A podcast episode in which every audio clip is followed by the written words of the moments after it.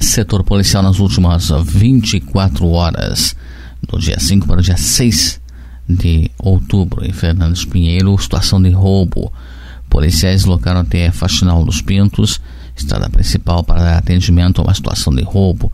No local, realizado contato com a vítima, relator que estava estacionado com seu caminhão às margens da BR-277 em Irati, quando por volta das 4h30 da manhã foi surpreendido por dois homens que portavam armas de fogo e deram voz de assalto, colocando então a vítima na parte do dormitório da cabine do caminhão. Assim, um tomou a direção do veículo e o outro o banco do passageiro.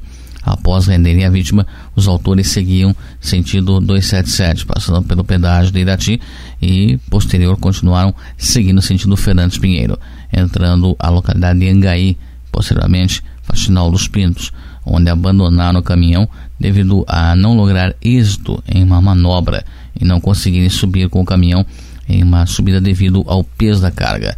Sendo assim, abandonaram a vítima e o caminhão Volvo cor branca e dois semi-reboques na cor branca, ambos carregados com milho. Os autores estão subtraindo a quantia de 780 reais em dinheiro em espécie, a carteira do motorista, realizaram então as ações preventivas pela PM e entraram em contato com a Delegacia de Polícia Civil de Teixeira Soares. Já em Teixeira Soares, lesão corporal, violência doméstica e familiar. A equipe policial recebeu solicitação de uma mulher onde relatou que ao chegar em casa encontrou seu filho embriagado juntamente com vários homens. A mulher então chamou a atenção do seu filho pelo motivo de tantas pessoas em sua casa. O mesmo começou a xingá-la com palavras de baixo calão e ameaçando-a de morte, dizendo que tem uma arma e queria matá-la, que qualquer dia desses iria amanhecer morta.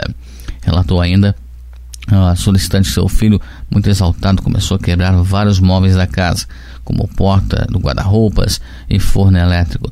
No local abordado, o autor, em revista pessoal, nada ilícito foi localizado. Diante do desejo de representar criminalmente contra seu filho, a equipe então deu voz de prisão ao autor e encaminhou as partes até a Delegacia de Polícia Civil de Teixeira Soares.